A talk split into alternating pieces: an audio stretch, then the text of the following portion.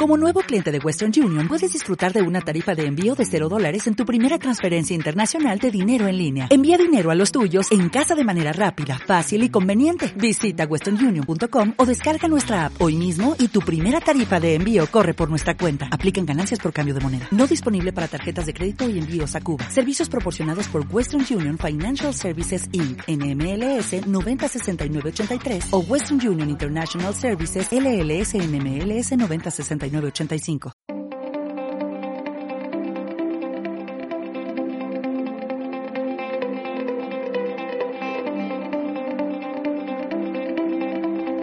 La tecnología con Pablo Trinidad y Fran Blanco.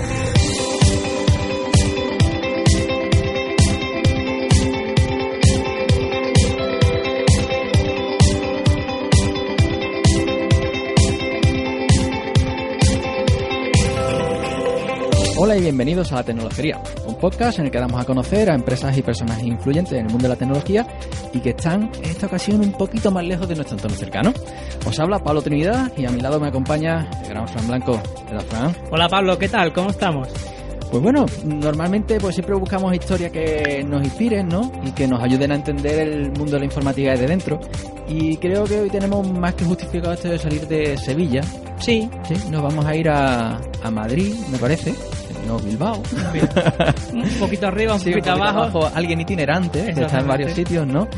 Y, y bueno, que creo que tiene una o muchas historias que contar. Claro que esto es lo que nos importa aquí en la tecnología, esa historia que nos llena y que nos, Sí. nos tira para adelante. No el último framework JavaScript, no. No, No, eso lo eso ya para- se lo cuentan otro, otros podcasts y demás, que oye, que Sí. benditos ellos, pero ya está. Eso, pues vamos a meternos un poco en esta experiencia de, de entrevista a la distancia, ¿no? Venga, vamos a ello. Venga.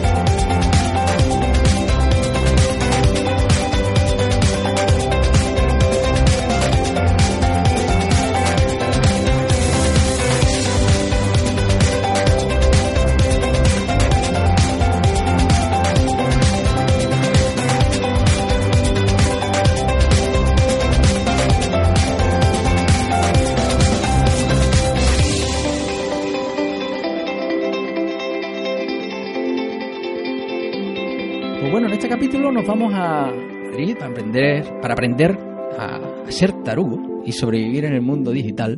Y para ello nos acompaña David Bonilla, CEO de Comalatech. ¿Qué tal, David? Hola, encantado, encantado de estar aquí, un honor. Pues nada, antes de meternos en, en harina y, y entrar a conocerte, vamos a, a la pregunta de romper el hielo, ¿no? A ver, En este caso, en esta temporada estamos con cuál es el ingrediente más extraño que te has encontrado en algo, y en este caso, que creo que viene a cuento, en una empanada. Qué buena pregunta, qué buena pregunta. Pues te diría babosas. babosas y eso. Pero Bueno, em- es- eh, empanada en buen estado, ¿eh? Se puede meter, se puede meter eh, casi cualquier cosa y hay gente que, bueno, pues le encanta innovar. Eh, en vez de meter soubas, eh, bueno, sardinas o, eh, pues, yo qué sé, atún, lo normal. No, no, hay que innovar, hay que innovar. Y la verdad es que no estaba mala, no estaba mala. Qué bueno, mi hermano me trajo la semana, estuvo hace, en Galicia hace un par de semanas y una con zamburiñas. Sí. y bueno, no, no, no está nada mal. Sí, las zamburiñas yo las metía en cualquier sitio, sí, están buenas. Donde me pongan, ¿no? Pues bueno, por hacer un, un perfil rápido de, de David, para quien no le conozca, voy a dar algunas pistas, ¿no? Primero, es gallego y embajador de su tierra allá donde va. Organiza la conferencia más huesómica del panorama nacional y no es un event planner. Lleva siete años escribiendo todos los domingos sus reflexiones sobre nuestro mundillo, llegando a ya casi 8.500 que se llaman tarugos, y no es periodista. Corre maratones y no es atleta. Se considera un tarugo y a pesar de ello es CEO. Y lo más importante de todo es el marido de Candela y el padre de Irene y Dani. ¿no? Y, y aún así le da la vida. y llega todo. Me da la vida porque tengo una mujer maravillosa que me lo permite todo, si no sería imposible. Sí, a eso entraremos luego porque tenemos alguna pregunta de nuestros oyentes que, que nos la han mandado para que te la hagamos, ¿no? Vale, guay, guay. Pues bueno, Bueno, pues vamos a ver, para, para saber como siempre hacia dónde nos dirigimos. Eh, David, eh, ¿qué hace un CEO en Comalatech? Pues mira, básicamente hacer lo que le dice su jefe, que es el dueño, eh, que el que manda de verdad. Así que de todo, de todo. Em, mi trabajo principal es conseguir que, el resto de las personas estén a gusto y trabajen bien y no haya ningún tipo de problema que, les pueda molestar.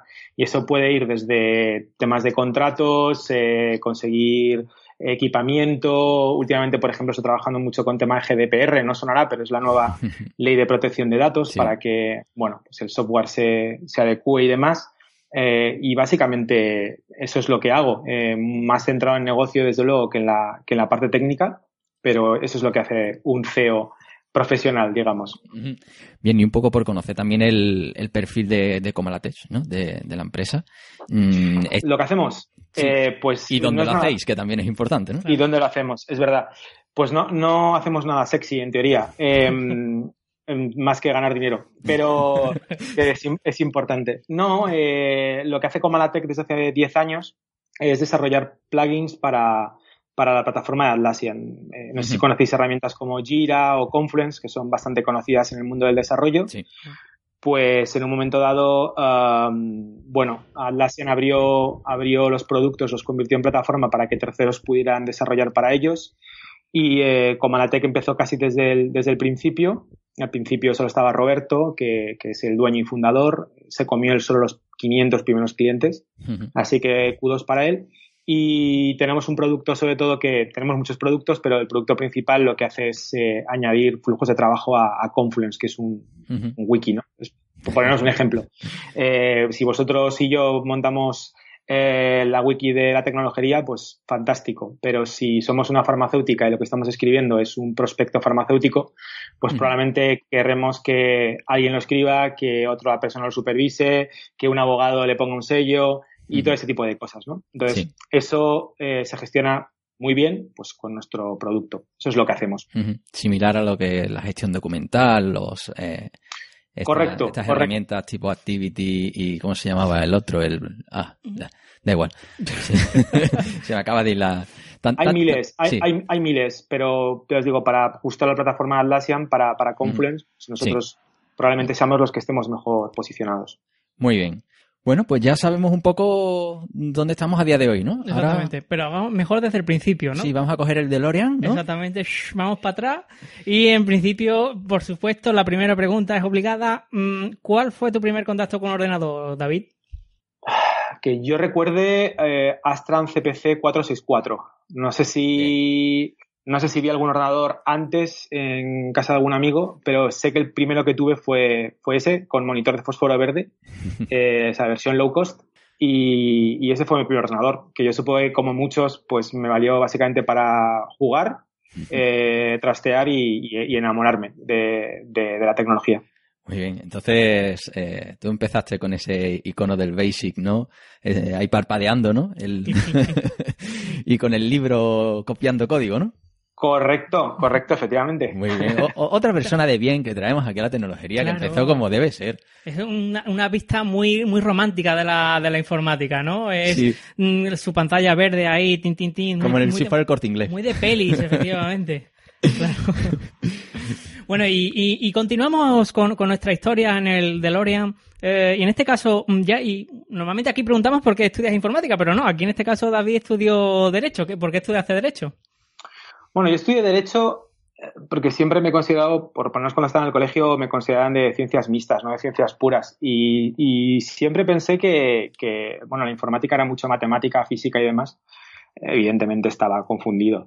Eh, tiene, tiene mucho de esas, de esas disciplinas, pero, pero también de otras. Y, y empecé Derecho porque, sinceramente, no tenía muy claro qué es lo que quería hacer y mm, bueno, era profundamente infeliz. Mm, no me gustaba nada la carrera, no estaba absolutamente contento con lo que hacía y veía un futuro muy negro.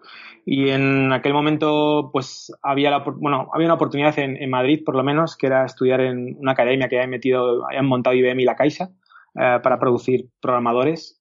Y nada, me lancé. Era un curso de, creo que era un año entero, un máster, no sé si eran como 1.300 horas, es una locura, o sea, 130 créditos universitarios. Eh, pero, pero bueno, en un solo año te ponían a tope. Y, así empecé, así empecé en el mundo de la informática. Luego me matriculé en la ingeniería. Sí, entonces al final estudiaste en ingeniería técnica, ¿no? Tres años. Sí, la técnica. Ujú.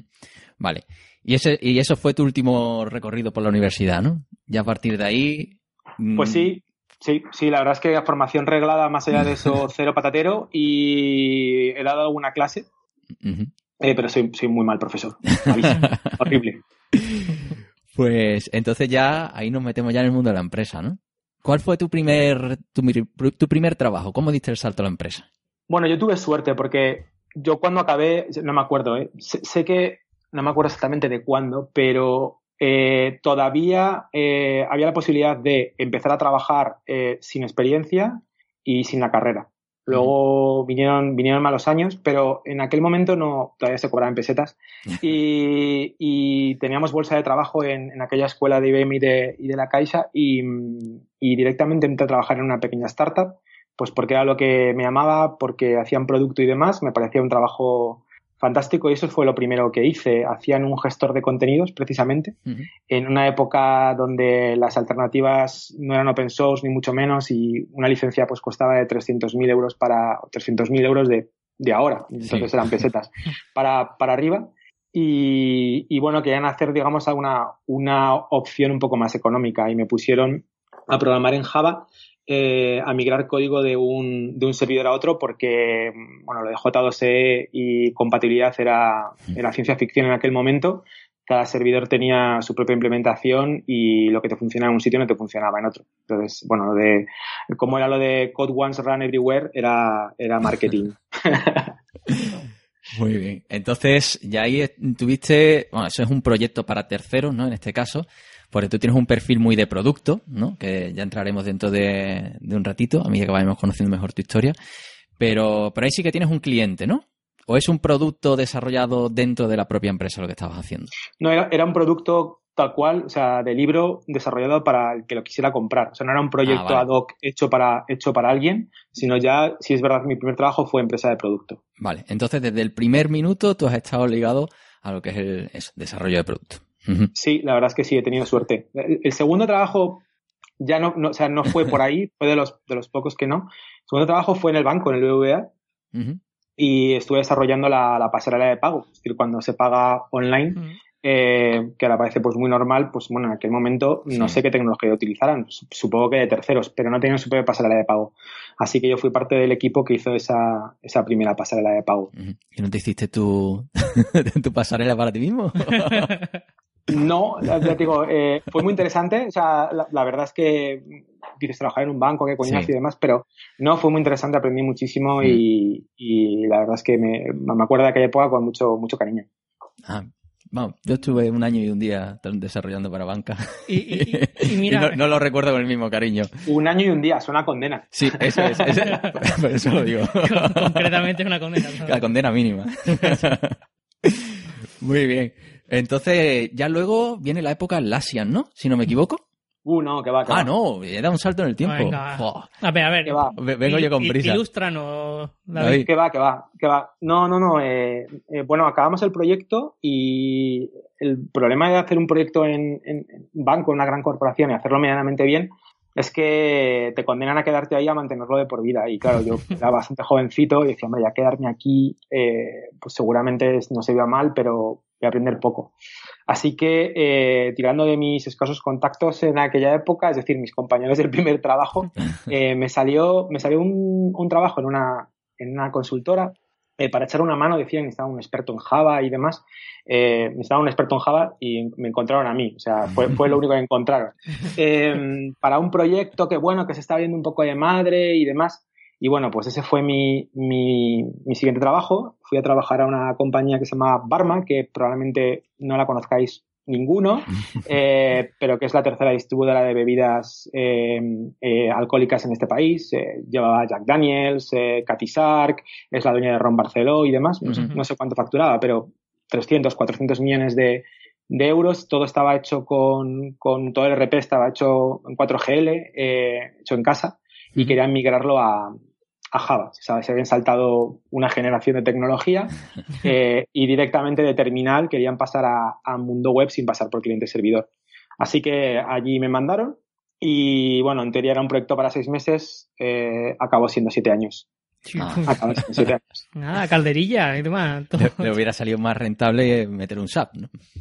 Bueno, bueno, te digo que no lo tengo tan claro, ¿eh? Que, que- que- que sea más rentable meter un SAP porque un SAP es un, es un monstruo, es una Sí. ballena que sabes cuándo empieza, pero, pero no, no cuándo acaba, ¿no? Y, pero has programado en ABAP, bueno, altísima tecnología y, y demás. Y bueno, aquí lo que pasa es que ya, insisto, un RP hecho desde cero y fue lo que hicimos. Desde las nóminas eh, hasta el software que iba en las carretillas de los, de los almacenes. Pues sí, claro, eh, un proyecto de siete años que, bueno, realmente fue donde, donde aprendí eh, la profesión. O sea, porque me las di de todas. O sea, de tanto de gestión de personas, eh, gestión de expectativas de clientes, eh, pelearme muchísimo a nivel de negocio, pelearme con tecnología, porque claro, os, os podéis imaginar en siete años Sí. hay tecnologías que se quedan obsoletas y tienes que ver cómo migras, cómo, cómo, Mm. cómo lo puedes hacer, ¿no? Sí, la porquería que desarrollas al principio te acaba volviendo como un boomerang con el tiempo. No lo, no lo dudes, no lo dudes. Entonces, bueno, ahí yo creo que fue mi mili, fue donde me hice como profesional. eh, era mi casa, sigue siendo mi casa y mis compañeros, eh, mis amigos, ¿no? Eh, con los que sigo quedando regularmente. Y de ahí sí que tenía muy claro que quería hacer algo y quería montar mi propia empresa. Esa era esa era la idea. Lo que pasa es que cuando yo lo tenía muy claro y lo tenía muy decidido, y he hablado incluso con, con Jerónimo, mi, mi amigo que también iba a ser mi socio y demás, pues se cruzó en mi camino Atlassian.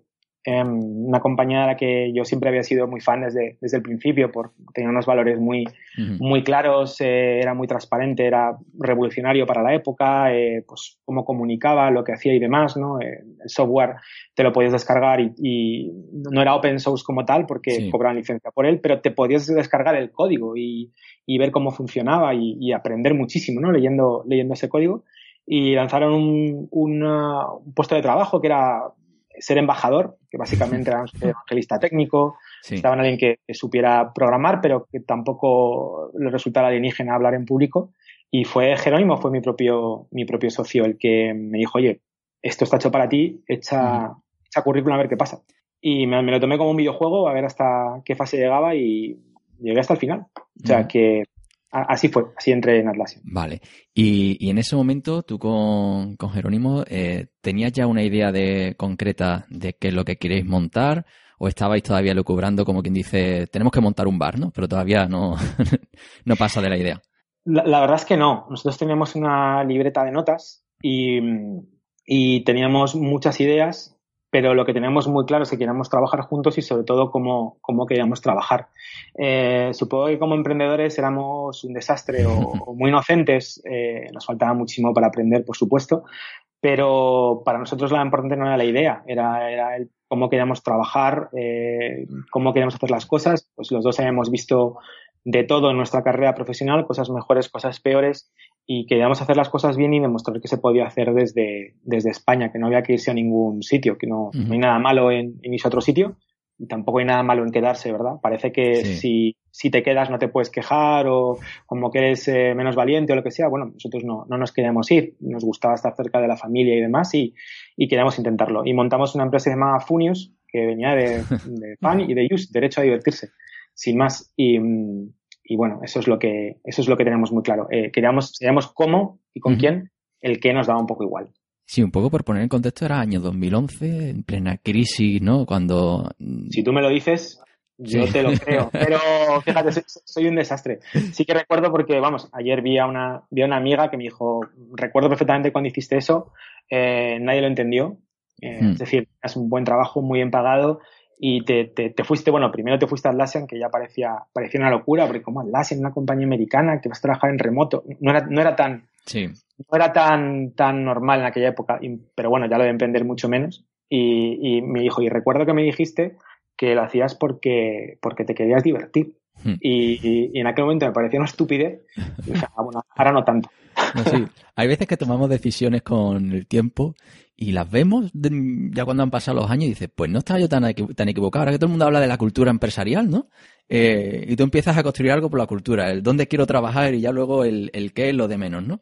Si estás a gusto, pues, mm, y, y tienes capacidad, crees que puedes resolver cualquier cosa, ¿no? Yo reconozco que soy un privilegiado, o sea, en el sentido de he podido elegir dónde trabajar y tengo una cierta red de seguridad porque bueno, pues si me hubiera dado por la filología eslava, probablemente no tendría tantas opciones de, trabajo, ¿no?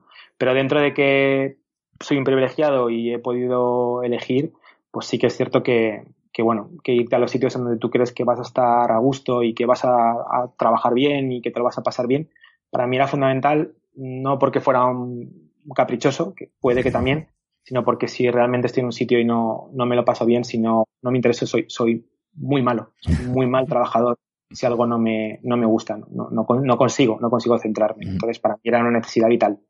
¿Y te lo pasaste bien en Atlassian? Me lo pasé muy bien. La verdad es que todavía no sé, no sé por qué me fui, pero, me lo pasé, me lo pasé muy bien, me lo pasé muy bien. No, me fui porque era lo que quería hacer, porque, insisto, mm. para mí era un, un paso, pero eh, quería montar algo con Jero y, y, además estaba comprometido a hacerlo pero por lo menos en mi época, bueno, era una compañía que, que, estaba muy bien. Es decir, en mi época, insisto, no tiene nada que ver con, la, con lo que hay ahora, que no es ni mejor ni peor, pero es diferente. Ahora ya no es una startup, es una compañía cotizada en bolsa, en el Nasdaq y demás, es un, es un impresón, ¿no? Pero en aquella época, pues imaginaros, eh, nos éramos, eh, cuando entré yo, 300 personas, eh, creciendo una brutalidad todos los años, haciendo cosas muy locas y pues con recursos para hacer cosas, pero por otro lado muchísima libertad para igual para cualquier cosa. Yo recuerdo que todo, absolutamente todo se compartía en la internet de la compañía. O sea, no había ni siquiera una política de comunicación, eh, en el sentido de que esto no lo podías decir o esto sí lo podías decir. Recuerdo que la única política era, bueno, utiliza tu sentido común. Y claro, algo que yo alucinaba, ¿no? Viniendo de, también de un mundo mucho más corporativo en España, donde por defecto todo está oculto, pues eh, yo, yo alucinaba, la verdad. Muy guay. Genial. Y ya, ya pasamos a Otogami, ¿no? En este caso. Que es, sí. ese es el bueno, la empresa producto con el que os lanzasteis Hero y tú, ¿no? Sí, correcto. Eh, hicimos varias pruebas. Eh, la, la, verdad es que la, la, primera creo recordar que por lo menos hicimos un MVP, era una aplicación para intentar perder peso en el móvil. recuerdo como la killer feature que teníamos era algo tan tonto como poder hacerte una foto todos los días y, y poder ver con un timelapse un poco como cómo ibas cambiando, ¿no? Para, para, para motivarte. Eh, creo que si hubiéramos hecho eso probablemente nos hubiera ido mucho mejor. Pero hicimos Otogami porque um, a los dos nos gustaban mucho los videojuegos y yo me encontré con un problema muy absurdo, pero básicamente que fui a comprar un juego, me lo compré, qué maravilloso, y a los dos minutos me metí en otra página web y vi el mismo juego, pues no sé, era por 10 o 20 euros menos, y, y me sentí muy estúpido y mm, creíamos que se po podíamos hacer algo eh, muy guay a nivel de comparación de precios con lo que había en ese momento, comparado con lo que había en ese momento. Y dijimos, pues esto lo pueden hacer dos personas, pues hagámoslo, ¿no? O sea, no ser muy prácticos de, hay super ideones, pero esto entre los dos no creo que lo podamos hacer. Uh -huh. Y así empezamos. Muy bien. Com eh, comparando precios de videojuegos. Uh -huh. y, y de eso se vive. Porque esa es la primera cuestión que yo creo que cuando uno se lanza ahí sin paracaídas, porque, bueno, en este caso si tenéis un colchón, ¿no? Porque después de esos años partíais de, de un tiempo, ¿no? De vida mínimo con los recursos que habíais acumulado anteriormente, ¿no? Sí, correcto. Bueno, Jero vivía con sus padres, con lo cual digamos que tenía paracaídas. Yo vivía con mi mujer ya, con Candela, en, en mi pisito de soltero, eh, con mi hipotecón y demás, pero yo siempre digo, yo soy súper cobarde, o sea, yo no soy nada, nada valiente, ni mucho menos. Entonces, yo me he puesto de, de, digamos, requisito para poder lanzarme el tener dinero ahorrado para más o menos poder aguantar dos años sin tener ningún tipo de ingreso. Uh -huh. eh, claro, yo te hablo de que yo, yo me lancé a emprender eh, con más de 30 años y mm, habiendo ahorrado mucho. O sea, yo tenía un buen salario, en Atlassian tenía salario americano, y yo vivía, no digo que como un monje ermitaño, pero vivía muy normal porque intentaba ahorrar todo lo posible para tener ese colchón de seguridad que, insisto, yo soy muy cobarde y, bueno, para mí era lo que me daba paz de espíritu, ¿no? Entonces nos lanzamos con ese, nos lanzamos con ese colchón, sí, con un poco de dinero ahorrado para decir, bueno, pues si van mal dadas, eh, pues por lo menos podemos resistir. Uh -huh. Y, ese producto, Togami, nació, digamos, mm, con la mentalidad de hacer caja desde el principio o de hacer algo invertible. No, o sea, nosotros no, nunca buscamos inversión. La verdad es que luego tuvimos suerte porque los inversores se nos se acercaran a nosotros, ¿no? Eh, no tuvimos suerte por porque nos invirtieran como tal, sino porque realmente lo que te puedo decir es después de todo el proceso que es gente maravillosa con la que conservo amistad y de la que he aprendido muchísimo. Pero no, o sea, Otogami nació para, para aguantar con estos recursos desde el día uno y para facturar desde el día uno. De hecho, de hecho tenía un modelo de negocio, que era el modelo de negocio de afiliación. Lo que pasa es que luego descubrimos que era un modelo de negocio de mierda. Para que, para que sí, bueno, eh, es parte del proceso de las startups. Pruebas un modelo de negocio, ves si funciona y si no funciona, bueno, pues no pasa nada, lo has intentado, ¿no? Y en nuestro caso en concreto, eh, no, no era un buen modelo de negocio porque eh, la afiliación te deja poquísimo margen y eh, para poder, digamos, vivir tienes que vender muchísimo. Cuando te digo que tienes que vender muchísimo es que, bueno, pues tienes que vender a lo mejor dos millones de, euros en videojuegos simplemente para pagar nóminas. Ten en cuenta que, por ejemplo, Amazon está pagando un 1% de, afiliación y el que más te está pagando es un 5%. Entonces, mm, para pagar nóminas no muy altas, eh, tienes que vender una barbaridad de dinero, ¿no? Entonces, en el momento en el que te dices, oye, estoy vendiendo, tengo una empresa, tengo una, una tienda que vende dos millones de euros y solo pago nóminas, te das cuenta de que mm, algo, algo, va mal. Sí, además cuando lo que tienes un tipo de cliente que lo que busca es lo barato, ¿no? Porque claro, al final tienes el mismo producto, un producto digital y te estás buscando la descarga más barata, ¿no?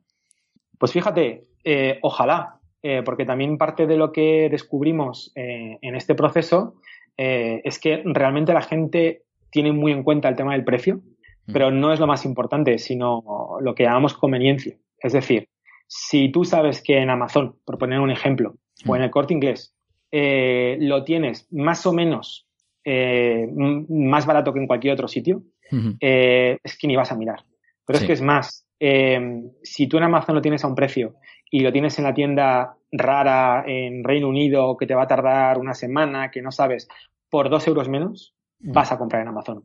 Eh, o sea, realmente la gente sí mira el precio, pero no es el único factor decisivo, ¿no? Entonces, nosotros les pedíamos que llegaran a nuestra web, que compararan y demás, y que luego fueran a comprar. Y nos dimos cuenta de que bueno, no era tan importante el precio. Y ahí por el camino, ya que los videojuegos no terminaban de, arrancar, aparecen las zapatillas de correr, ¿no? Sí, sí, la verdad es que eso fue un movimiento oportunista en el sentido de que no fue planificado, sino que nos contactaron, tuvimos la oportunidad, nos contactó eh, la gente de Foratletismo, Salve Raquel, que son dos, dos cracks, y dijeron, mira, el modelo de Togami está guay, nos gusta muchísimo el producto, pero eh, ¿por qué no zapatillas de, de running? Zapatillas de running, pero ¿qué dice este loco, no? Entonces, recuerdo que le pedí, he salvado un montón de datos de, vale, dime ticket medio, dime eh, comisión media, dime un montón de cosas. Y todo cuadraba. De hecho, vamos, eh, destrozaba la, los números que teníamos nosotros, ¿no? Pues si a lo mejor el ticket medio de videojuegos que teníamos nosotros eran 25 euros, porque tener en cuenta que el, precio del videojuego cada vez va, va, bajando más, o sea, sobre todo de descarga, y la comisión era ridícula, pues una zapatilla de running no es ni más ni menos que moda aunque no lo parezca. Y los márgenes en, moda, en textil y demás son brutales. Entonces, a lo mejor a ti como afiliado te dejaba un 15%, además de un ticket medio que a lo mejor era 90 euros. O sea, por, cada, por cada venta de unas zapatillas que hacíamos nosotros, tenemos que vender decenas de videojuegos, ¿no? Entonces, bueno, eh, lo queríamos probar, lo, lo, probamos y la verdad es que no, no nos fue nada mal, esa es la verdad.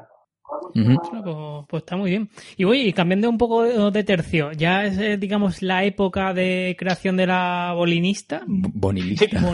bonilista. bonilista. efectivamente, de, la fantástica newsletter que me despierta a mí todos los domingos por la mañana después de salir un rato por la noche los sábados. Pues no lo no recuerdo exactamente cuándo fue. O sea, yo creo que fue, sí, por la época de Otogami o, así, cuando, cuando estaba por ahí. Fue algo tan tonto como eh, siempre me gustó escribir en blog y demás. Eh, normalmente escribía en blog corporativo eh, hasta que dejé, dejé Six Service, mi anterior compañía. Luego escribía en el blog de Atlassian y demás. y bueno, inicié mi propio blog, pero dije, jolín, todo el mundo tiene un blog. sé que suena muy antiguo, pero me gustaría tener una newsletter. No, no sé por qué, me dio por ahí. me gustaría decirte, me gustaría decirte, fui un visionario eh, no, me, no sé, me parecía que tenía sentido mandar un, correo porque además nació como algo súper mega personal. Si tú ves las primeras bonilistas, básicamente es como un diario, es de, pues el miércoles he ido a otros, a tal sitio, o esta semana he hecho esto, he programado tal. Entonces, eh, realmente era como, como un diario, literal. Y, y así empezó, la verdad. Y a día de hoy, o- casi 8.500, ¿no? Sí. Sí, y, y todas las semanas. Y bueno, yo siempre lo recomiendo a mis alumnos. Más si estáis escuchando ahora mismo el programa y no estáis suscritos, parad, darle al pause, os esperamos. ¿vale? Y, y os suscribís, que es bastante interesante. Yo cuando, cuando que empezamos el podcast me dijo Pablo, "Sí, no está apuntado, digo, no sé. Y, y ya desde, desde que empezamos el podcast mi, mi vida cambió, ¿no? Sí, sí. Sí, sí, sí. O sea, todos los domingos mi vida cambia. Sí. ¿Cómo consigues escribir todos los domingos? Eso es verdad. Bueno, a ver, la, la, la bonilista realmente no es que sea especialmente brillante, ¿no? Más allá de que tiene, tiene dos cosas, que es eh, que es muy personal, es decir, Sí. eh, realmente es lo que hay para bien o para mal, y dos, la constancia, ¿no? El, como habéis dicho, ¿no? El escribir eh, domingo tras domingo, que es realmente lo que cuesta. Pues, ¿cómo lo consigo? Insisto, sí que mm, con mucha complicidad de mi, de mi pareja. Es decir, eh, ella sabe que, que los domingos por la mañana la mayoría de ellos es levantarse muy pronto, ponerse a escribir, prepararlo todo y, y enviar, ¿no? Y eso al fin y al cabo, cuando envías a las 11 de la mañana, eh, te está condenando toda la mañana del domingo, porque ya no puedes hacer ningún plan. Entonces, eh, bueno, ella sabe que, me gusta, ella me ha apoyado desde el principio, intento compensarla de, de otras maneras, desde luego, eh, pero si no hubiera sido con ese apoyo familiar hubiera sido imposible, imposible. Pero, pero a ver, admítelo. Mm, to- ¿Todos los domingos escribes una o en un domingo a lo mejor te cunde un poquito más si a lo mejor escribes varias? No, la verdad es que no, ojalá, ojalá. Y, y- no, no, y me lo he planteado varias veces y decir, bueno, pues ojalá, viene Semana Santa, voy a escribirme 5, 6, 7. Eh, no, la verdad es que tardo muchísimo en escribir, soy súper lento. O sea, yo creo que cada bonilista, entre que intento leer eh, algo, coger enlaces, coger datos y demás, me puede llevar mínimo 8 horas de trabajo, 8 o 9 horas de trabajo y, y no me da la vida. O sea, bastante tengo con llegar con llegar eh, a las 11, que a veces ha pasado de, lo siento, os la tengo que mandar a las 11 y cuarto, 11 y 20, porque es que no, no llego literalmente. Eh, y, y además hay, hay que repasarla, normalmente es Candela, es mi mujer la que lo hace, eh, eh, porque si no irían con muchas más faltas. Y claro, en un correo no puedes luego corregir, no es como un blog. Eh, y ojalá, pero no, no, normalmente se escribe, se escribe al, a la semana. O sea que eso os lo garantizo. Está caliente y recién sacado del horno. Qué bonito. Sí. Como los muffins, qué bueno. Sí, no, eh, sa- sabemos lo que, lo que nos cuenta, porque nosotros publicamos todos los viernes a las 2 de la tarde. Exacto. Así que, que Corre, esa- Pablo, corre, públicalo. Venga, Fran, pon ahí las redes. Sí, con las redes aquí por lo menos somos dos, ¿no? Pero, Sí, realmente. pero cuando solo tienes unas manos. Uf, sobre- sí, sobre todo que aquí hemos seguido manteniendo, a pesar de mi paternidad, hemos mantenido el ritmo, ¿eh? Que ha sido. Que tú tampoco lo perdiste, ¿no? No, la verdad es que no. eh, con con eh, la primera, con la niña, era relativamente fácil. Con dos ya es un poco más complicado porque, bueno, ya no puedes hacer lo típico de, bueno, tú me cubres hoy con, con la peque y luego, pues, yo otro día. Eh, pero bueno, supongo que como todos, como vosotros, sacando de horas de sueño, levantándote pronto y acostándote tarde. No hay, no hay mucho más, no hay mucho más secreto. Y aquí esto de la bonilista, al final lo que has conseguido es crear una comunidad de gente en torno a, a una misma, yo creo más, más bien un ambiente, a una idea de sobre lo que tiene que ser este negocio de, la informática, ¿no? ¿Qué beneficio? Porque al final no estamos hablando de costes, ¿no? Es decir, al final son horas, tiempo, esfuerzo, eh, la familia que te tiene que apoyar en esto. ¿Qué beneficio le has visto tú a, a todo esto? Bueno, ahora le saco un beneficio económico en el sentido de que van patrocinadas todos los fines de semana. Eh, también igual fue, fue oportunista. Fue a través de un conocido de, ¿puedo publicar una, una oferta de empleo?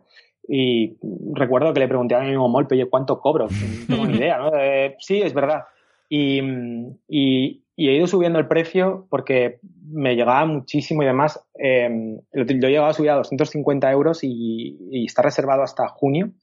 Eh, y eso, al fin y al cabo, tra- traducido, a, traducido a mi día a día es que paga el colegio de los niños. Eh, entonces, mira, lo quiero, lo quiero ver como algo así, eh, porque realmente sí que es un esfuerzo personal importante a nivel de horas y de, no ya del tiempo que dedico, sino que lo puedo dedicar a otras cosas. Eh, y, y, bueno, paga el colegio de los, de los niños, ¿no?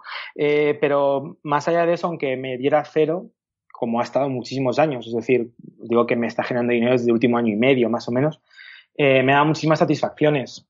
He conocido a gente muy interesante, gente que me escribe prácticamente todos los, todos los fines de semana para darme feedback de la, de la newsletter. Uh, normalmente la newsletter está concebida para conversar, no, yo por lo menos lo intento que sea así, no para dictar opinión, o sea, no de yo creo que es esto, yo tengo la razón, tú no. Eh, y mucha gente me escribe para decir, pues creo que no tienes la razón. Y es súper, súper satisfactorio porque aprendo muchísimo, también en el proceso de escribir, por eso os digo que, tardo tanto en hacerlo. Eh, me ha abierto muchas puertas, también me ha dado algún disgusto que otro, eh, porque en el momento en el que la gente te ve con X followers o gente suscrita, miles de suscriptores o lo que sea, pues piensa que ya por defecto no eres una persona, sino que eres un personaje y que te dan igual pues, las críticas, ¿no? O insultos o lo que sea. Pero en general ha sido eh, súper satisfactorio. Así que, mm, bueno, tuve suerte, sin más, no, no lo hice con ningún plan. Y efectivamente se ha creado una comunidad de gente que, que es muy, muy, muy interesante. Y, por ejemplo, en lo que es la, la entrada de inversores en Otogami o el caso de Ranix, ¿tú crees que en cierta forma viene propiciada por esa imagen de la bonilista? Yo creo que sí. Es decir, eh, al fin y al cabo eh, se nos acercan un poco sin conocernos, conociéndonos a través de tu imagen eh, pública proyectada. Em, bueno, supongo que al final todos tenemos un personaje, ¿no? Pero si tú escribes sobre cómo haces las cosas, si escribes con transparencia sobre lo que haces, con honestidad, sin pensar que seas mejor ni peor que nadie, sino simplemente cómo haces las cosas, pues habrá gente que a lo mejor es parecida a ti y que le apetece trabajar contigo, sin, sin más, ¿no? Entonces, yo creo que desde luego todo suma. Yo creo que si hubiéramos sido perfectos desconocidos, todo hubiera sido más, más complicado y me parece, me parecería injusto no, no reconocerlo. Hay una, una, reflexión que voy a hacer yo ahora mismo y tal, porque se me ha venido a la mente. Eh, ha dicho David que hasta junio tiene reservado el tema del espacio eh, mm, para, para publicar, en este caso, ofertas de trabajo. Yo ahora mismo estoy en una empresa que también está todo el día llamando a gente para, mm, digamos, ampliar la empresa. Es increíble como, quiero decir, la demanda que existe ahora mismo de, digamos, de, personal y demás para, para el mundo de la informática y cómo es gracioso como, eh, en, o sea, te reservan un espacio para junio, o sea, a lo mejor voy a, voy a, encontrar un candidato para junio, es decir, estamos en marzo, estamos grabando esto en marzo, vamos para junio, para dentro de tres meses y a ver si lo encuentro en, junio, ¿no? Entonces es increíble, ¿no? Es una cosa. Sí, os, voy a mirar ahora mismo porque digamos que tengo dos, no, digo, tengo, tengo dos tipos de, de, patrocinios, o sea, como la típica promo de, pues no sé, tengo aquí pues, curso de formación o lo que sea, sí. pero sí, sí, os confirmo que tengo eh, una, dos, tres, cuatro ofertas de trabajo para partir de mayo y sí, sí, sí, sí, la, la cosa, la cosa está, o sea, la cosa está muy complicada hoy en día. Eh, hmm. realmente hay muchísima demanda de personal cualificado a nivel de informática y no hay gente. O sea, esa es la, esa es la, la realidad. Eh, hmm. Entonces, la gente, sí que os digo que yo he perdido muchísimos patrocinios en el sentido de gente que me dice, pues no puedo esperar tres meses. Y siempre digo, yo, yo lo reservaría por cómo está el mercado, pero bueno, eh, vale, perfecto, sin más, ¿no? Eh, no puedo esperar tres meses. Eh, o también yo siempre pido que, que publiquen con, con, rango de salario. Pues no quiero publicar con rango de salario, bueno, pues, hmm. pues, bueno, pues perfecto, no pasa nada. Pero entonces en la bonelista no. Y, pero sí, sí que es, y, de hecho pido que, que, publiquen con rango de salario, primero porque creo en eso, pero es que segundo es que si no, la gente no te va a echar. o sea, eh, parte del éxito de la bonilista, oh, no, pues sí, publico y la verdad es que, jolín, llegan currículums. No llegan currículums porque, uno, pones la oferta y cuánto la gente va a ganar, y dos, porque ya me preocupo yo de, preguntarte, oye, ¿qué van a hacer? Porque muchas veces sí que es cierto que ver las ofertas de trabajo y, y dan verdadera lástima, ¿no? O sea, son, son una lista eh, interminable de tecnologías y es, vale, pero dime qué voy a hacer, porque eso que me estás poniendo son herramientas, pero ¿qué, ¿qué, voy a hacer en mi día a día? ¿Qué me vas a poner a hacer? ¿Cuál es la misión de la compañía y demás, no? Y, hmm. y eso yo creo que también es un poco el, el, el, tema del éxito, ¿no? Que las, las ofertas de trabajo están, están preparadas. Sí, que al final tú pones un filtro de también de qué es lo que a ti te gustaría que te ofertaran, ¿no? En cierta forma. No soy tan elitista como si no me gusta la oferta, no, no o sea, pero, pero de hecho a veces me dan caña de, jolín, ¿qué, ¿qué salario más bajo has puesto en esa oferta? Oye, mira, yo te pongo lo que hay también para que lo veas. pero sí que es cierto que la, la oferta la redacto yo pensando en que va a dirigir a alguien como yo. Eso es lo que quiero pensar. Entonces es, oye, me parece muy bien que trabajes con Java, con Python, con lo que tú quieras, ¿sabes? Pero con Drupal, con lo que quieras, si todo está bien, son herramientas. Eh, pero dime qué voy a hacer, eh, qué me voy a encontrar, qué tipo de cultura hay, qué ambiente, qué ambiente hay, eh, horario, me vais a poner un Mac o un PC o puedo elegir. son chorradas, pero a mí por lo menos como candidato me interesarían. Pues eso es lo que intento poner. Muy bien. Sí, y ya por, yo creo que este es el último aspecto que tenemos con tu relación más o menos con la comunidad, ¿no? Que es el, momento en el que se te va todo esto de las manos y decides organizar la Tarugo Conf. Mm. Sí, eso fue, eso fue, eso fue una locura. Y igual, eh, una vez más, eh, me gustaría deciros que fue planificado, pero no fue así en absoluto. Eh, no, sí, pues no sé si fue para celebrar 5.000 suscriptores o, algo así, yo no, recuerdo, ¿no? Pero, ¿qué podemos hacer? Y, empezamos a hablar como de una cena, de quedar, pues la gente que quisiera quedar para hacer una cena, algo así, siguiendo precisamente pues uno de los, de los podcasts que escucho mucho, que es, es Game Over, de videojuegos, y que al final de cada temporada organizan una cena con oyentes y aparecen, pues no sé, 50 personas lo que sea, pues así, así empezó. Y, mm, y recuerdo que, que, nos llamaron del de, Google Campus de Madrid, si queríamos hacerlo allí y demás. Pues bueno, sí, puede ser, no sé, no sé cuántos, tal.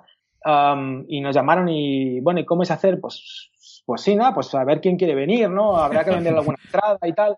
Y recuerdo que nos dijeron, no, no, pero no, no, no podéis hacer eso. ¿Por, ¿Por qué? Eh, no, vamos a ver, si en el auditorio solo caben 150 personas y tienes 5.000 suscriptores, eh, va a haber un problema. Y en ese momento dije, ¿sí tú crees? Y me dijo, me acuerdo, era Rufo, y me dijo, sí, va a ser un problema. Recuerdo colgar el teléfono y decirle a Jero, este tío cree que van a venir 150 personas. O sea, siento mm, ni de coña. Vamos, de hecho, no pensábamos ni de coña que fuera así. Y bueno, pues nos llevamos la manta a la cabeza, igual hicimos el evento que, al que nos gustaría ir y creemos que a la gente le, ha gustado bastante. Bueno, eso es el feedback que nos dan. Sí, ya llevamos. ¿Este, este año esperamos la tercera edición? Este año hay tercera edición. Eh, una vez más tendremos el, problema, el constraint de em, que solamente caben las personas que caben en la, en la sala. Además, igual, una vez más, me, molesta mucho porque la gente dice, joder, Qué, genio este Bonilla, ¿no? Qué genio. ha creado un evento en plan así elitista para que la gente se pegue para ir. bueno, o sea, no, no, no, o sea, fue de, me ofrecieron en la sala, dije que sí, es lo que hay, o sea, eh, no hay, no hay mucho más. Y, mm, pero sí, bueno, este año hemos hecho lo posible para que pueda venir gente, eh, si no al evento principal, porque tenemos ese, mm. ese problema de, de espacio-tiempo que no lo podemos doblar, pues eh, abrirlo lo máximo posible, así que, bueno, streaming, streaming abierto, eh, el día anterior queremos pillar un, cine eh, con toda la capacidad que podamos y, y reestrenar una, una, peli de los 80, Juegos de Guerra, no sé si, si la conocéis, ahí cabe mucha más gente. Y el sábado, como siempre, todos los, todos los, las hasta ahora, la actividad familiar, que puede venir cualquiera, llamamos familiar porque te puedes traer incluso la familia, pero no tienes por qué tener familia para, para venir a, ella. Y ahí sí que, claro, no lo, hacemos en el retiro que tiene bastante más capacidad. Así que intentamos, por supuesto, abrirlo para todo el mundo que de la bonilista que quiera venir, ¿no? Que es la, es la idea. Ah, me veo, me veo que vaya a acabar en IFEMA o una de estas, pero bueno. Eh, Nos lo ha propuesto más de uno, pero es que entonces no sería, sería otra cosa. Porque lo, lo bueno de la que sea, no, sea, no sea tan grande es que todo el mundo habla entre sí. Entonces, tenemos ese dilema que es, si, si realmente quisiéramos hacer dinero de aquello, claro, tendría mucho sentido montar un code motion, eh, montar algo de mil personas e intentar llenarlo. Pero es que sería otra cosa. O sea, habría que llamarlo de manera diferente porque el, el, ambiente sería diferente. No, no sería lo mismo. Pierde, pierde esencia, totalmente. Sí. Oye, ¿y el pulpo de la DargoCon qué tiene? Pues el pulpo de Atarugo Conf tiene que realmente es gallego. Es decir, viene, viene un, viene un tío de Ocariño, de, que allí tiene fama en, en, Galicia. Viene un tío eh, con el pulpo eh, esa misma noche, hace el pulpo y se va. O sea, hasta el pan es, es gallego. Y la verdad que fue la típica locura. Y dices, joder, pues me gustaría poner pulpo en la comida, porque una de las cosas que, que sí que veía en todos los eventos a los que ibas que la comida era una, una mierda. Hmm. Y después voy a intentar hacer algo diferente. Y bueno, pues también a la gente le, le, gustó. O sea, conseguimos hacerlo con muchísima colaboración, por supuesto, de, de Google Campus. Imaginar, imaginar llegar a, a hmm. un sitio este, es decir, que quiero hacer pulpo. ¿Sabes? Bueno, locura. Pero, pero bueno, nos dijeron que sí y, y nada, a la gente le ha gustado bastante, la verdad. ¿A quién no le gusta el pulpo? Hombre, No, eso eh. está para entrar a vivir. Es ¿no? que es- Yo lo digo, yo lo digo que, que- este año estaba allí. Sí. Claro. bueno, y, y ya que hablamos de, de hacer tierra con, con esto del pulpo y tirar y barrer para, para Galicia, también tenemos ahí la- las empanadas, ¿no? y de ahí venía la Ah, primera sí. pregunta, lo de Ah, sí. Milando Pico, ¿no? Sí, sí, Mirando Pico, que son los apellidos de mi mujer, ni más ni menos. Eh, Que esa sí, es otra historia de diseño de producto también. Sí, es- eso fue, bueno, eso fue, eso fue una, bueno, otra idiotez a nivel empresarial. Eh, no, eso fue pues justo cuando acababa ya de montar la empresa con, con, con Jero y demás y estábamos con esto de Otogami. Eh, nosotros teníamos, eh, bueno, Gloria, una, una artesana gallega que, que hacía empanadas en Madrid, en Alcobendas, y de verdad eran empanadas gallegas, no lo que te puedes encontrar en el Carrefour o, o otro supermercado, ¿no? Entonces, la descubrimos, éramos clientes habituales, comprábamos bastantes empanadas y en un momento dado, no sé, la visitamos, no, no me acuerdo del día ni del año, pero nos dijo que, que estaba pensando en cerrar porque el obrador estaba cerca de, un polígono industrial en Alcobendas donde había muchas empresas, entre otras una en la que yo trabajaba, Six Service, por eso la, la conocí y que claro, con la crisis estaban cerrando todas, todas, todas, todas las empresas. Entonces, claro, a mí se me abrieron las carnes, dije, con, con un producto también tan bueno, porque las empanadas eran brutales, son brutales.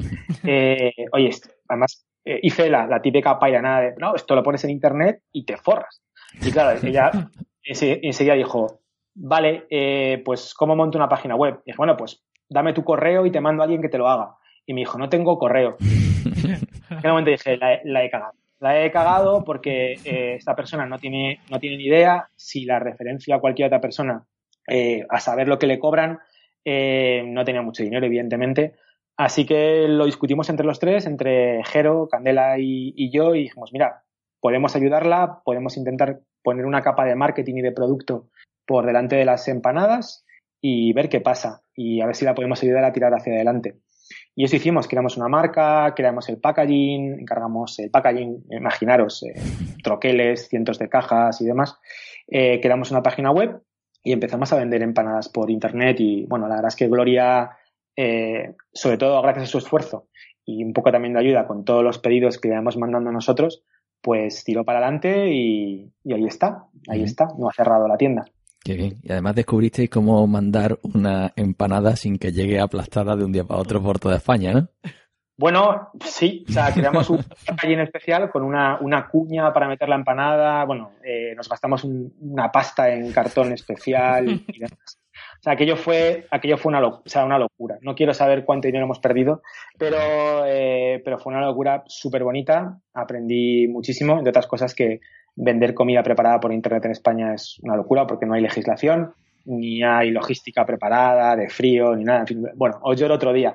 Eh, pero, fue muy bonito, eh, fue un proceso de aprendizaje brutal y una demostración de que sí, efectivamente, que, bueno, que en Internet se puede, se puede ayudar mucho al sector tradicional. Y bueno, y después de todo este viaje de Otogami, Ranix, del Mirando Pico, si no recuerdo mal, aparece por ahí aquel toro de B, ¿no? Y esa fusión con 8K Data, ¿era? Sí, eh, eh, bueno, en un momento dado, Otogami, Ranix, básicamente la misma compañía, eh, pues tenía varios, varias vías para, para tirar, eh, desde hacer otra ronda de inversión a venderse, a- había también ofertas de acquihiring y demás, y al final, pues en consejo y junta se decide aceptar una, una oferta de 8K, que básicamente, bueno, era, era una adquisición eh, de activo y de pasivo, y mm, el equipo de 8, de, perdón, de Togami en, en, comple- en con- en completo, pues se pasaba, pasaba a 8K para hacer producto, eh, que era una base de datos. Muy bien. Y, y bueno, y ahí duraste un poquito, ¿no? Porque al final diste, ya aquí sí estamos en el último salto, ¿no? Que es el salto a... Ahí estuve mm, mm, un año, más o menos, Sí. quizás un poquito, un poquito menos, y de ahí salté a Comala, sí, a. Comala T. y, ¿Y cómo fue ese salto? ¿Cómo te dio por ahí? Pues bueno, quería cambiar, quería hacer, quería hacer otra cosa, quería hacer cosas nuevas y la verdad es que eh, Roberto, que era el, dueño de Comalatec, bueno, pues yo le conocía desde hace muchísimos años, de, mi época de Atlassian. De hecho, recordaba conversaciones con él estoy buscando programadores, no sé dónde encontrarlos, eh, bla, bla, bla, bla. Y yo recuerdo, o sea, hace muchos años decía, vete a España, que por lo que te cuesta un programador, una, medianía en la costa oeste, eh, aquí en España tienes crema. Y, entonces me hizo caso, puso una oferta eh, y empezó a contratar eh, crema en España, porque yo creo que el nivel de programación en España es, es altísimo, es muy alto. Y mm, uno detrás de otro, uno detrás de otro, bueno, pues Comala llegó a tener, y llega a tener a muchos más, pues no sé, cuando entré yo, 10, 10 12 personas en España, eh, trabajando todos en remoto. Entonces le conocía de siempre, me estaba preguntando siempre, oye, eh, ¿por qué no te vienes conmigo? Mira, pues estoy en, lo que sé, haciendo un RP en una compañía de, de, de vino. Oye, ¿por qué no te vienes conmigo? Oye, pues mira, estoy, eh, me he montado mi propia compañía, ¿por qué no te vienes conmigo? Y pues dio la casualidad de que en ese impasse de, bueno, me, quiero marchar a hacer, hacer cosas nuevas, eh, pues fue el, primero que llamó y la verdad es que no, no lo supe decir que no. Eso fue lo que pasó. Y entonces ahora está en el reto, si no me equivoco, de montar una oficina en Bilbao, ¿no? Sí, sí, sí, era, bueno, entré en Comala con unos objetivos como hiper claros, ¿no? Muy de, muy de gestión, muy estratégicos y, y uno de ellos fue montar la primera oficina física de la, de la empresa, porque hasta ahora todos trabajamos en remoto, yo incluido, eh, aunque la sede esté en Vancouver. Y nada, Roberto quiere tener muy claro que, bueno, a partir de cierto nivel de empleados, le gustaría tener un sitio físico donde poder, donde poder reunirnos. Eh, las eh, decisiones más obvias parecían eh, Madrid o Barcelona, es donde todo el mundo se va, se va siempre, aquí, pues, dentro de España, quiero decir. Pero en nuestro caso en concreto, pues por A, por B, por C, como trabajamos todos en remoto, la mayoría del equipo estaba o en Bilbao o, cerca de Bilbao. Tenemos una persona en Bilbao, dos en Vitoria, una en Donosti, una en, bueno, tenemos dos en, Cantabria. Entonces Bilbao era como un sitio muy, muy bueno para, para poder reunirnos. Eh, hicimos una hackathon allí para conocer un poco más la ciudad, eh, ver todo el tipo de instalaciones, el ecosistema y demás. Nos encantó. Eh, Roberto me pidió que empezara a investigar desde qué oficinas se pueden coger, la legislación local y demás, que, es muy diferente, como, como podéis saber. Eh, en el País mm. Vasco hay, tienen su propia hacienda y, demás. Y miramos varias opciones, sobre todo, bueno, más, más tirando a Barcelona, porque es donde tenemos la, la sede, por lo menos social y fiscal, aquí en España. Y al final decidimos Bilbao porque eso, por, por, porque nos encantó el ecosistema y porque teníamos mucha gente allí. Y la verdad es que lo que os puedo decir es que eh, todo lo que he hecho ahí ha sido fácil, cómodo y que la gente es maravillosa, la verdad. Bien, vamos, además, quien quiera conocer un poquito más de detalle, que lea la, la bonilista, sí que has comentado el reto de, de abrir una oficina en Bilbao, las cuestiones administrativas, burocráticas. Pero que vamos, os digo Bilbao como os digo Sevilla o como os digo Coruña. Quiero decir que nos centramos muchísimo en Madrid, Barcelona y que hay ciudades, vamos, o sea, con una gente, o sea, a nivel técnico espectacular y que, no sé, ves aquí a la gente matándose por, por, por los técnicos y, jolín, o sea, hay un mogollón de gente por ahí, mm, no en el mercado principal que podría ser Madrid Barcelona, que, oye, sale un poquito ahí fuera que, que hay vida. O sea, que no todo saca, parece que Madrid-Barcelona y la nada. Pues, pues no, no es verdad. O sea, no, os voy a decir de Sevilla, por ejemplo. Pues sí. Pues bueno, aquí un poco por centrar esta, ya hemos hecho un recorrido por tu historia, que es densa, ¿no? Has hecho muchas cositas. Eh, por centrarnos un poquito en esto del diseño de producto, que a lo mejor es tu experiencia, y de mm. cara a, al resto del mundo, mm, vamos a hacer un 101 de diseño de producto, ¿no? Es decir, aquí muchos, mm, muchos se preocupan por qué tecnologías voy a utilizar, eh, cómo va a escalar a nivel tecnológico, pero uno no se plantea que lo primero que tiene que tener es un producto atractivo y si no, no venden, ¿no? Y, aquí hay una cosa de la que no hemos hablado, que es tu última locura, ¿no? Y que yo creo que me va a servir para, para hilar esta conversación, que es eh, Manfred, que es un, eh, es un canal de Telegram en el que aparecen ofertas de trabajo, todo eso que, digamos, esa experiencia que tienes ya de ir acumulando ofertas para la newsletter. De repente dices que quieres hacer un producto para gestionar eso y cuando todo el mundo yo creo que esperaba un debate de por qué has cogido esta tecnología, por qué esta otra, de repente decides que lo mejor es un canal de Telegram, ahí pones las ofertas y adiós. Pues, pues sí, pero una vez más, eh, no achaquéis a estrategia o inteligencia donde solo hay estupidez. Eh, sí, además no es, no es falsa modestia. Eh, a ver, la, idea de Manfred ya viene de como hace dos años. Lo que pasa es que eh, literalmente no tengo tiempo para, para nada. De hecho, después de dos años es una landing y un canal de Telegram, que da un poco de, un poco de cosica, ¿no? Pero eh, sí fue, una vez más, de forma oportunista. Oye, tengo un problema, un verdadero problema con, con la bonilista. Eh, gente que me está reservando a cuatro meses vista. Entonces, hasta un cenutrio como yo se da cuenta de que hay un verdadero problema a la hora de, eh, bueno, pues captar talento de incluso gente que tiene muy buenas ofertas con buenos salarios. Oye, no consigo llegar a, a mi potencial candidato, ¿no? Uh -huh. O sea, fijaros que no es que sea un visionario, una vez más, es, hostia, me encuentro con que hay gente que me reserva a cuatro o cinco meses vista, aquí hay algo, ¿no? Eh, entonces, ahora me decís, ojo, qué, qué, tío, ¿no? O sea, ha creado un MVP en un canal de Telegram, o sea, cómo ha cogido una plataforma que ya existía en vez de invertir en tecnología. Eh, no, o sea, recordar que hay muchas capas de gestión, eh, CEO, historias, todas las siglas que me queréis poner, pero al final por debajo hay un, hay un programador y yo tenía muy claro que quería hacer, como era mi side project, por lo tanto, era mi dinero, mi tiempo y podía hacer lo que quería, tenía claro dos cosas. Una, que quería un logo con un mono y, eh, oye, a través del año que sé, pues por comprarse un barco. A mí me ha Tu producto, tus reglas, así de fácil. Yo quería un logo con un mono, todavía no lo tengo, por cierto, y eh, lo quería programar, eh, quería que fuera una aplicación móvil y que estuviera hecho todo en, en, en JavaScript. En el mundo Java, me decía que estuviera hecho en JavaScript, por, pues por aprender bien, ¿no? Y, y en ello estaba, eh, hasta que un, un, buen amigo, Javi Santana, me empezó a hablar de una historia de que si su primo se está forrando con un negocio de recambio de automóviles por WhatsApp, no sé, cuántos, monta esto en WhatsApp, monta esto en WhatsApp y demás. Eh, ¿Cómo voy a montar esto en WhatsApp? Qué vergüenza. Monta esto en WhatsApp, monta esto en WhatsApp. Y bueno, WhatsApp está muy bien, de hecho lo tiene todo el mundo, pero no, no tiene ningún sistema de broadcast. Nada que yo pueda emitir un mensaje a cientos de personas sin que esos cientos de personas se tengan que ver entre sí. Uh -huh. eh, pero Telegram sí. Eh, así que así, así lo monté. Eh, la idea era, bueno, lo primero que tenemos que probar es que esto realmente podemos poner ofertas todos los días atractivas. Lo segundo es que a la gente le interese y no hace falta montar absolutamente nada más que un canal de Telegram para, para comprobarlo. Así que eso, eso hicimos. Y, y, la verdad es que ha ido, ha ido muy bien. Es lo que, lo que os puedo, lo que os puedo decir. Lo que tiene diferencial una vez más, que ahí sí que es entra la parte de producto, ¿no? De Product Management 101, es que se ha hecho pensando en, en gente que no busca empleo, que puede parecer una absurdez. Yo, lo, por lo menos lo que yo detecto en todos estos sitios que son listados, eh, que son tableros de, de, empleo, es que están pensados para la gente que busca proactivamente empleo.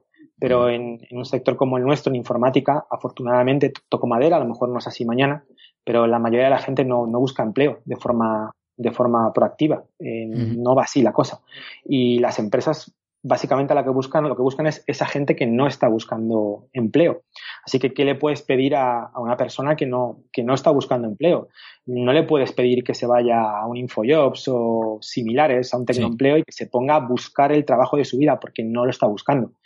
Eh, ¿Qué le pido yo? 10 segundos al día. Te llega un mensaje, cinco ofertas, las cinco con salarios, y ya está. Sí. No hay mucho más. Una búsqueda Entonces, pasiva al final. Uh -huh. ¿Le puedes pedir a, a, ese target 10 segundos al día? 10 segundos al día puede que te lo den. 5 eh, minutos no. Entonces, eh, ahí sí que eh, pues toda mi formación, toda mi experiencia a nivel de producto sí que está volcada. ¿no? El hecho de pensar primero en la persona a la que te diriges, no la tecnología o no la funcionalidad. Entonces, eh, digamos, bueno, ya lo hemos guiado un poquito por un ejemplo, ¿no? Que hay veces que, eso, que la tecnología parece que es lo más importante en todo esto, pero no deja de ser el, un canal. ¿Qué otros elementos pones encima de la mesa a la hora de diseñar un producto? Bueno, ahora después de toda la trayectoria vital que he tenido, eh, la verdad es que miro muy mucho toda la parte económica. Todos los, los, números, aunque sean los más básicos de eh, a cuánto vas a vender esto, qué competencia hay, eh, cuál es el, el, mercado potencial realmente de esto, eh, que el modelo de negocio sea muy sencillo. O sea, por ejemplo, el mercado, el, modelo de negocio de afiliación es muy complicado porque el tráfico te atraviesa, realmente los clientes no son tus clientes, sino son de terceros. Bueno, pues todo lo que son los economics más básicos de, oye, cómo se va a sacar dinero de esto y cómo se va a vender, eso es lo principal que, busco ahora mismo, ¿verdad? Crear negocio, básicamente. sí. Sí. Muy bien, pues bueno, aquí hemos hecho ya un repaso, yo creo que de bastantes cosas, ¿no? Ahora vámonos a la parte un poquito ya más tradicional, ¿no? Exactamente. Que en la que nos vamos a centrar, ya que hemos estado hablando de oferta de trabajo y de un mercado eh, en el que tenemos eso, una saturación de empresas que están buscando y poca gente con capacidades, pues vamos a intentar guiar un poquito a esa gente, ¿no? Claro, entonces para ello yo creo que sería importante saber, eh, conocer, bueno, que para trabajar en, en, tu sector, eh, David, ¿qué camino recomendarías? Bueno, pues eh, al contrario de lo que yo hice, yo recomiendo la universidad. Yo creo que en la universidad se, se aprende mucho, sí que es verdad que hay mucha parte teórica que crees que no vas a aplicar, que luego realmente sí que, sí que vas a aplicar, o que crees que estás aprendiendo cosas que son, bueno, eh, completamente desfasadas, pero si te puedes permitir el, lujo de ir a la universidad y aprender, a mí, a mí desde luego es algo que siempre, siempre recomiendo. Eh, y más allá de ahí, pues hacer, tanto si vas a la universidad como si no vas, eh, hacer mucho, mucho proyecto personal. Yo creo que, vamos, se aprende haciendo. Yo creo que estamos en una profesión donde se valora mucho el conocimiento práctico y que es el mejor currículum que puedes hacer. Mira, no es que sepa SQL, sino que, mira, he trabajado con una base de datos y he resuelto este problema de concurrencia, de seguridad, de lo que tú quieras. Y mira, te lo puedo enseñar, aquí está el código. Yo es lo que, si, si mis hijos ahora tuvieran que buscar trabajo, les diría, eh, trabajaros el currículum de esa manera, hacer proyectos y, aprender. Yo siempre decía que, bueno, yo empecé la carrera y hacía videojuegos entonces eso siempre me, inspiraba muchísimo porque todo lo que iba viendo lo intentaba aplicar en lo que yo estaba haciendo. Entonces muy distinto el aprender las cosas para un problema artificial o sintético o, hacerlo para eso, el estar en una búsqueda constante de ¿y esto para qué? ¿y esto para qué? que, al final tiene una sensibilidad diferente, ¿no? Pues bueno, y por seguir avanzando por esta parte, mmm, con tu experiencia, con tanta oferta de trabajo que pasa por, tus manos y que gestionas, eh, tanto la bonilista como en Manfred, ¿cuál dirías que es el perfil que se está buscando a día de hoy? Todos. Sí, todos, la verdad es que todos. Pero si me preguntáis eh, los más cotizados, eh, quiero saber por qué, pero ahora mismo yo creo que las tecnologías donde más se paga, que normalmente sería oferta-demanda, pero hay, hay, algún matiz, sería trabajar con Ruby y probablemente JavaScript, temas de React y demás, es donde ahora mismo hay, hay más dinero. Eh, ¿Por qué? Pues porque Ruby tradicionalmente es un, es un lenguaje que es utilizado para compañía de producto, para startups que quieren prototipar y hacer cosas eh, muy deprisa y ahí suele haber más dinero que en servicios. Y bueno, uh, React porque yo, yo creo que el mercado se dirige hacia allá y porque existe React Native que te permite desarrollar eh, para Android y para ellos con una sola base de código, que es una ventaja competitiva muy importante, ¿no? Y el mercado, por lo menos lo que yo veo, ¿eh? es mi experiencia, no soy ningún gurú, pero es que el mercado va para, va por allí.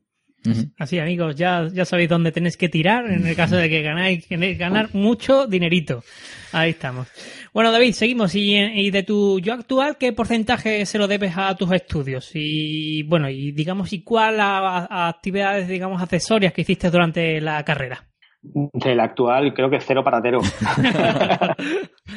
cero patatero, porque sí que había sí que había alguna, alguna asignatura de economía en la carrera, pero eh, muy, muy, muy, muy poco. Es decir, eh, yo, por ejemplo, sí que he hecho en falta eh, temas como gestión de equipos a nivel de carrera, ¿no? Se supone que eres un ingeniero y es muy probable que no solamente te toque o programar o diseñar o analizar o lo que sea, sino llevar equipos y, y no hay nada de eso. Y, eh, o, del mundo real, de lo que significa una nómina, de lo que significa eh, un coste empresa y demás, ¿no? Yo, en sentido, en, justo en el actual, que probablemente sea el, el, puesto más de gestión que he tenido en mi vida, eh, te dirá que cero. Yo, yo, eso lo estoy enseñando ahora, precisamente porque después de tantos años te das cuenta que hay gente que hace presupuestos y, y no mete los costes sociales. Y tú dices, pero claro, así el cuñadismo, ¿no? No, esto por cuánto cuesta una web. 500 euros. Dices, madre mía, Anda. No pagas ni la luz. bueno, en fin, seguimos. Y, y bueno, y, y David, si pudieras decirle algo a tu yo de hace, yo qué sé, 10 o 15 años, ¿qué le dirías?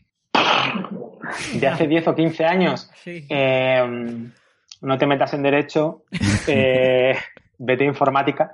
Eh, no lo sé, o sea, sí creo que he cometido muchísimos, muchísimos errores en, en mi vida, pero es que si no los hubiera cometido no, no sería quien soy. Entonces creo que no, no cambiaría nada. No es que esté especialmente orgulloso de lo que soy, pero estoy muy, muy contento de la familia que tengo sobre todo y de los amigos que tengo y creo que no cambiaría nada. Así que no, no me gustaría volver para atrás, la verdad.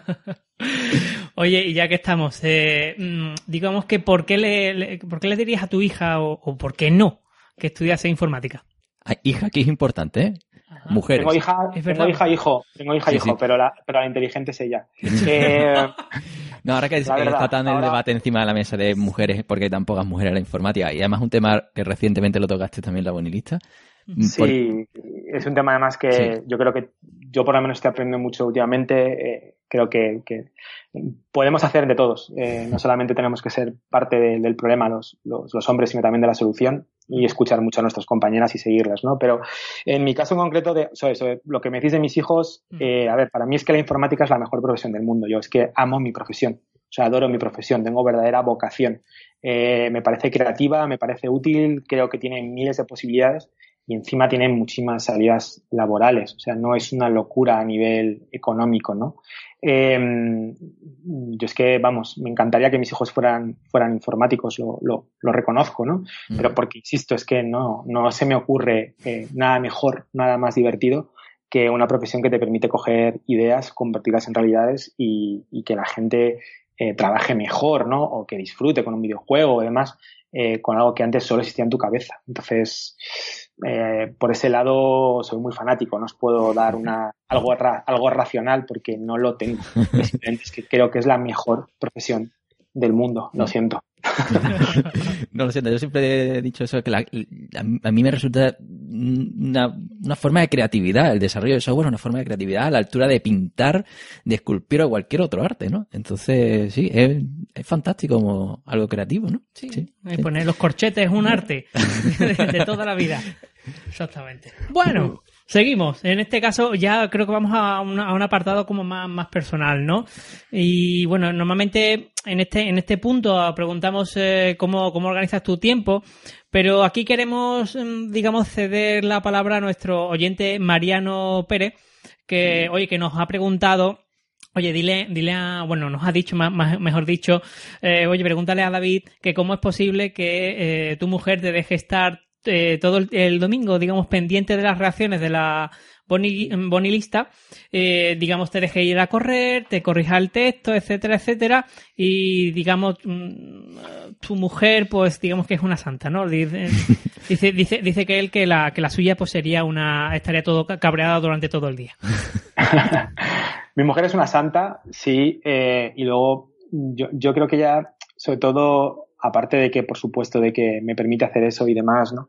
Eh, ella respeta muchísimo lo que, el tema de la vocación. O sea, ella me dice, veo que disfrutas, eh, no solamente escribiendo sobre un tema, no solamente aprendiendo, sino eh, también conversando con la gente, ¿no? Que te, encanta que la gente eh, pues te dé sus reacciones y, aprender con lo que con lo que te dicen, ¿no? Entonces, yo creo que ella respeta mucho eso.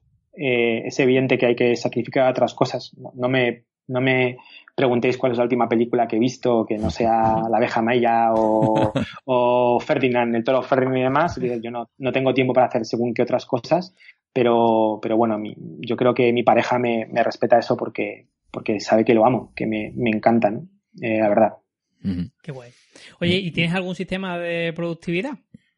Sí, a nivel, a nivel diario utilizo técnica Pomodoro para estar centrado todo lo posible y, y a- también, es, insisto, a nivel personal, a nivel de empresa sí que utilizamos Scrum normalmente y, antes en, en utilizábamos Kanban, pero a nivel personal utilizo una, una agenda eh, con un sistema de gestión que se llama Passion Planner, que básicamente te Mm. obliga a crearte tu plan para el año, tu plan para el trimestre, luego va desglosando tu plan para, para el mes y, y todos los meses te obliga a replantearte, oye, qué has hecho, qué objetivos has cumplido mes a mes, ¿no? Y eso es un poco cómo me gestiono.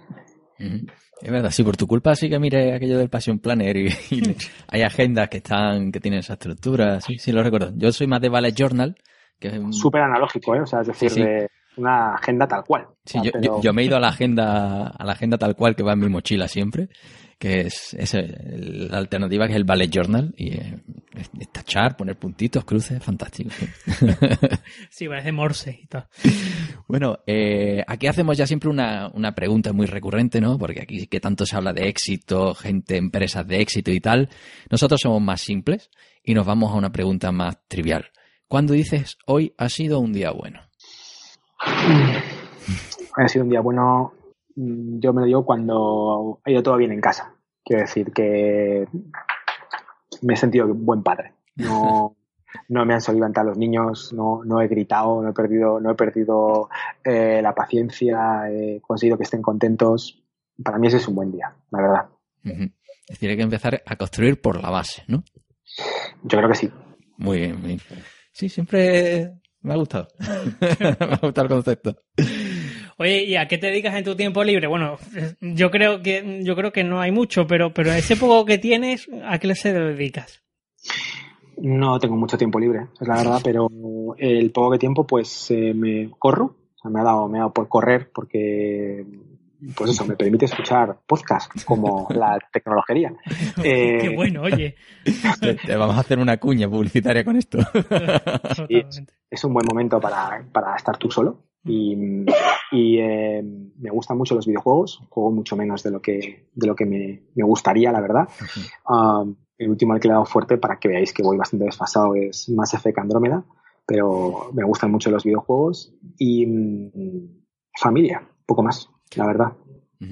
Y si pudieras recomendarnos eso, de lo último que hayas jugado, bueno, siempre decimos libros, series, películas, blog, eh, newsletter. un podcast, no sé. ¿Alguna recomendación de lo último que hayas hecho en tu ocio que tú digas, me ha molado? Pues eh, a nivel a nivel de película ah, conseguimos escaparnos un día Candela y yo y vimos una película no, sé cómo se dice en castellano creo que es eh, The Greatest Showman o algo así o sea el mayor showman del mundo Ah, que es un, es un musical y fue una sorpresa. Eh, la verdad es que nos metimos porque era la, la, única película que coincidía con la peli de los niños, que estaban con mi madre. Y, y, me gustó muchísimo, tanto a nivel de los valores que transmitía, la historia que contaba y demás. Es la historia de la primera persona que creó un circo, ¿no? Y, y me, encantó. Eh, y a nivel de videojuegos, si os digo la verdad, eh, estoy muy, muy alucinado con la, con la Nintendo Switch. Eh, que la autorregalé antes de Navidad.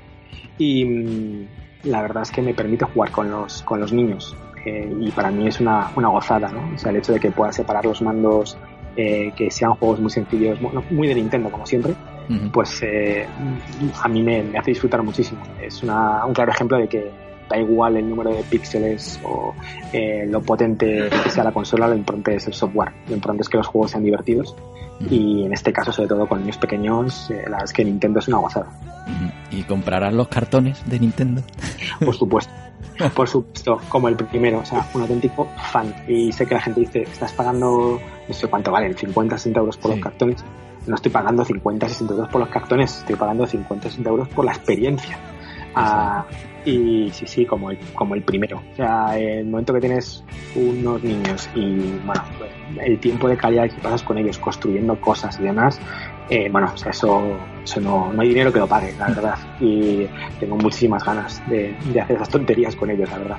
Sí, además que ya que hemos estado hablando eh, en torno a al diseño de productos, yo creo que ahí tenemos otro ejemplo junto con Manfred, ¿no? En el que no hace falta grandes despliegues tecnológicos para construir productos, sino algo equilibrado y que la gente al fin y al cabo pues, quiera y esté deseando, ¿no? Efectivamente. Pues bueno, yo creo que con eso además ya tenemos un buen cierre de, de la charla. Sí, creo, que, creo que hemos construido un buen producto. ahora lo podemos, ahora nos queda empaquetarlo, hacerle el packaging y dejarlo para que todos esos runners que nos escucháis pues tengáis un, una, una carrera bien productiva. Efectivamente. Pues nada, David, eh, nada, agradecerte pues el que hayas encontrado un hueco para estar con nosotros y poner tu granito de arena a este humilde programa. Y, y nada, bueno, también agradecer a la Escuela de Informática por cedernos el espacio y bueno, cómo nos pueden encontrar los, los oyentes. Los runners. Los runners. Los runners, ya, los runners nos puedes encontrar si nos, si nos puedes mandar un correo a hola arroba tecnologería.com o puedes suscribirte en iVoox y en iTunes o encontrarnos en tecnologería.com donde eh, tienes abajo un canal de Telegram de fantástico para, oye, para eh, hablar entre los, los oyentes. Ya de paso también pues puedes entrar en el canal de Telegram fantástico de, de David y tal, si quieres ver ofertitas y esas cosas. Y también seguirnos en Twitter y en Facebook siguiéndonos como Tecnologería. Pues nada, con esto, pues nos vamos hasta el siguiente episodio. Exactamente. Hasta luego. Hasta la próxima.